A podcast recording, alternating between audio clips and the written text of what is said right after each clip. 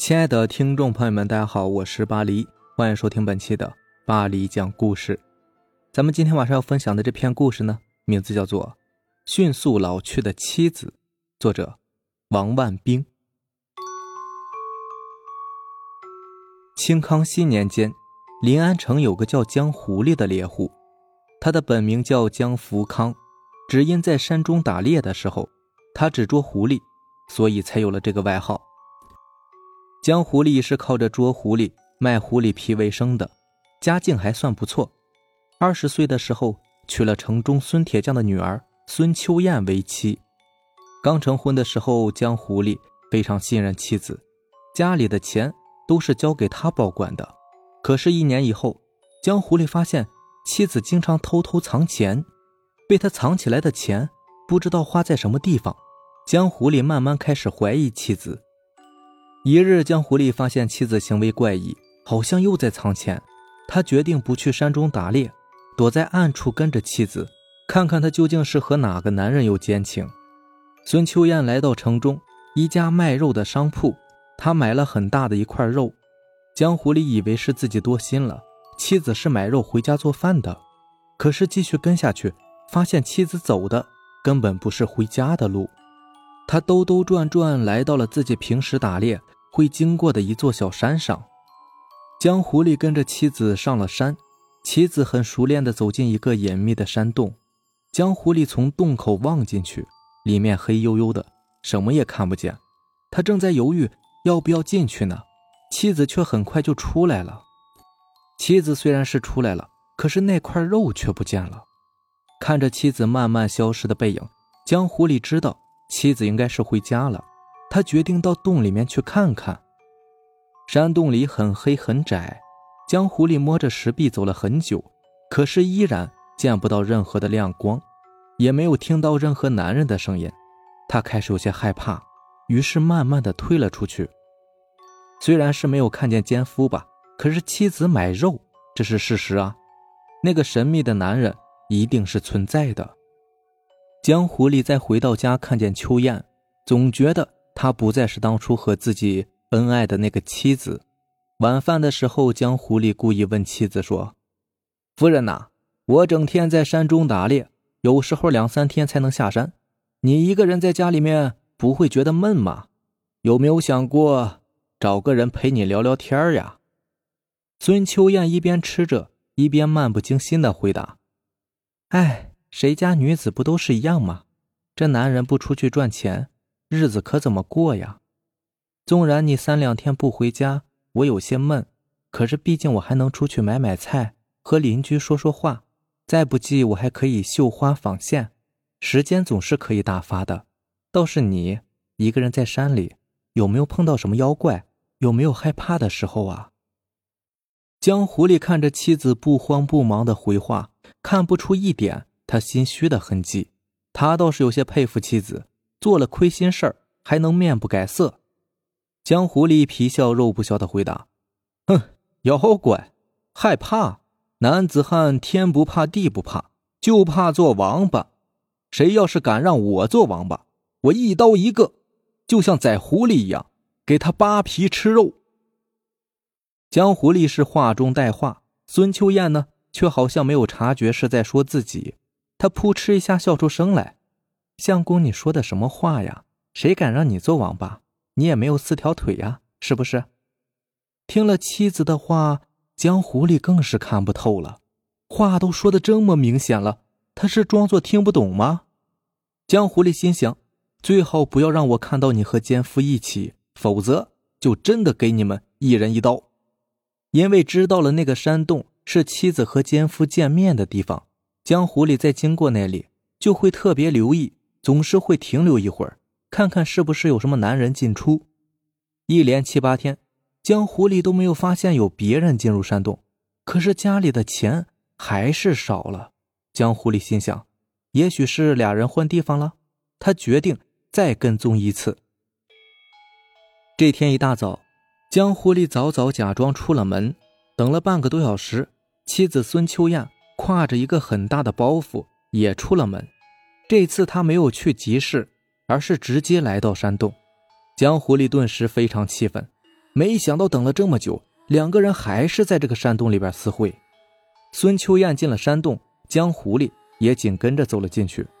妻子走了一会儿就没有声音了，江狐狸怕被他们听见，也赶紧停了下来。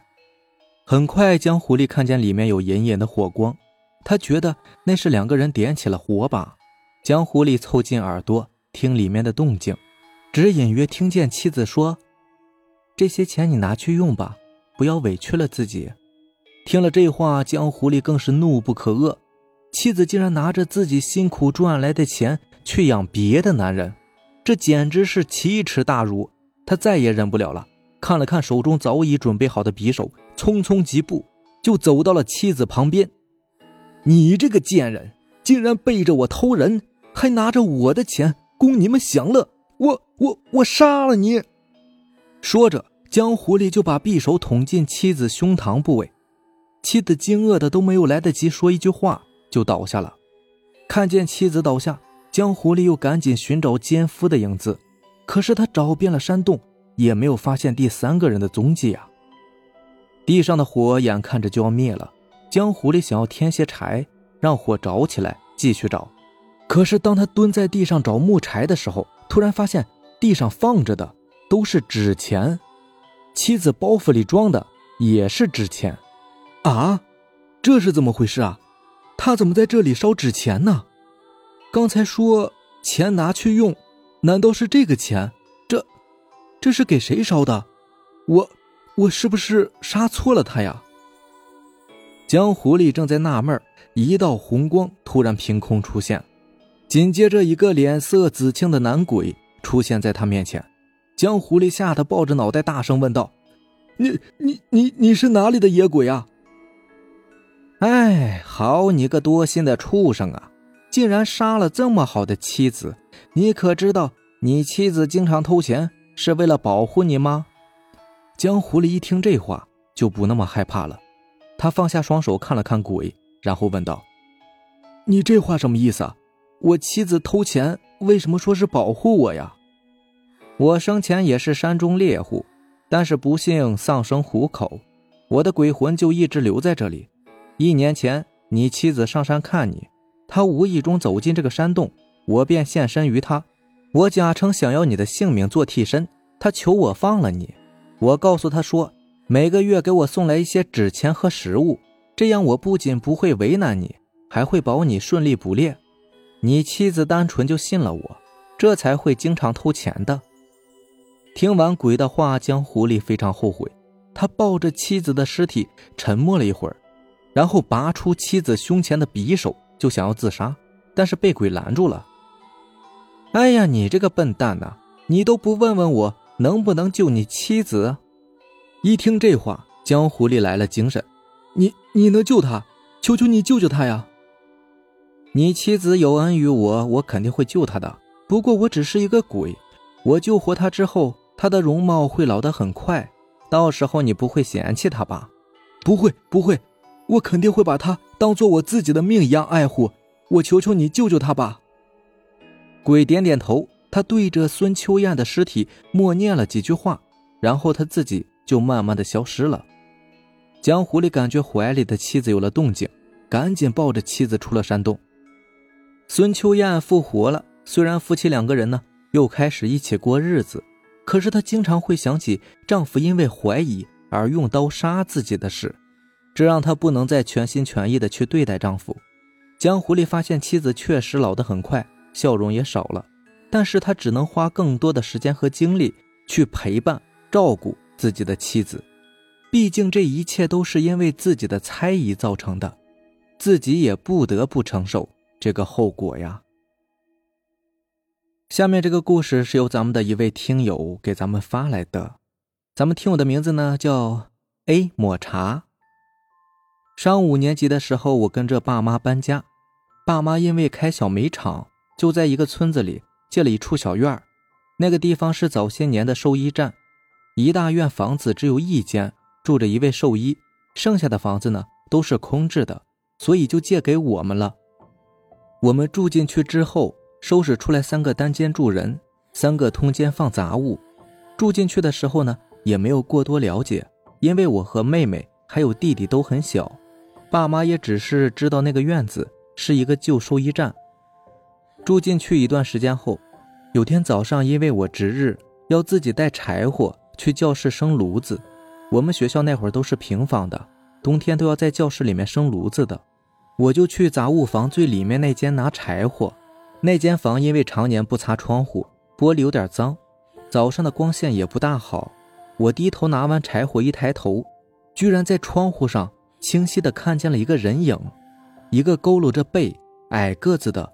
模模糊糊能分辨是一个挽着发鬓的老太太，当时真的是吓失禁了，我闭着眼大哭起来，边哭边喊。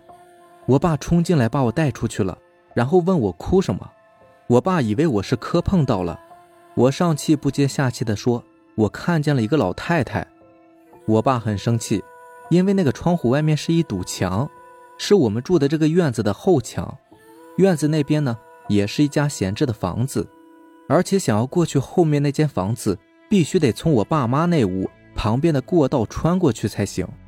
可是过道一直都是被锁着的呀，所以根本不可能会有老太太出现在窗户外面。但是我很清楚自己看见了什么。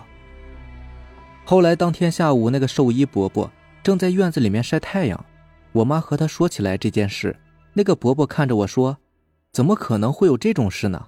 小孩子肯定是没有睡醒，看眼花了吧？我当时很生气的，他们怎么能不相信我呢？结果没多久，我妈就和我说，她也看见过一次，只是害怕吓坏我们姐弟三个，所以没有说。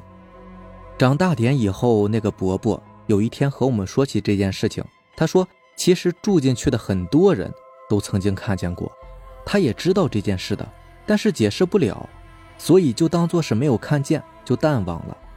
还有一年夏天，我刚从外面玩完回来，进院子时，因为大门正对着我和弟弟妹妹睡觉的房子，夏天天热，平时房子前后的窗户都是打开通风的，前后的窗户也正好是正对着。当时我弟弟淘气的骑在后窗上玩骑马，我边走边说：“小心点别掉下去。”结果突然有个人的头顶就从窗户外面缓缓的。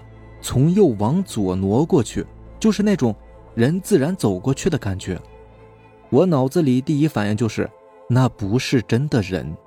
我惊叫着冲进去，把我弟弟从窗户上拽进屋子床上，一把关上窗户，并用最快的速度把窗帘拉上。弟弟妹妹被我吓哭了，哄了好久才不哭的。爸妈回来之后，我把这件事情说了，那个兽医伯伯也在，几个大人让我们回屋。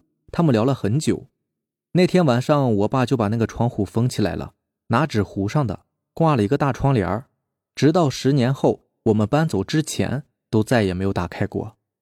后来大人们都说，那个院子被改成兽医站之前是一个埋人的地方，最后死的一个人呢是被枪毙的，死后老家好像是妈妈还是亲戚来了一个老太太，看了看就直接埋在那儿了，也没有把人带走。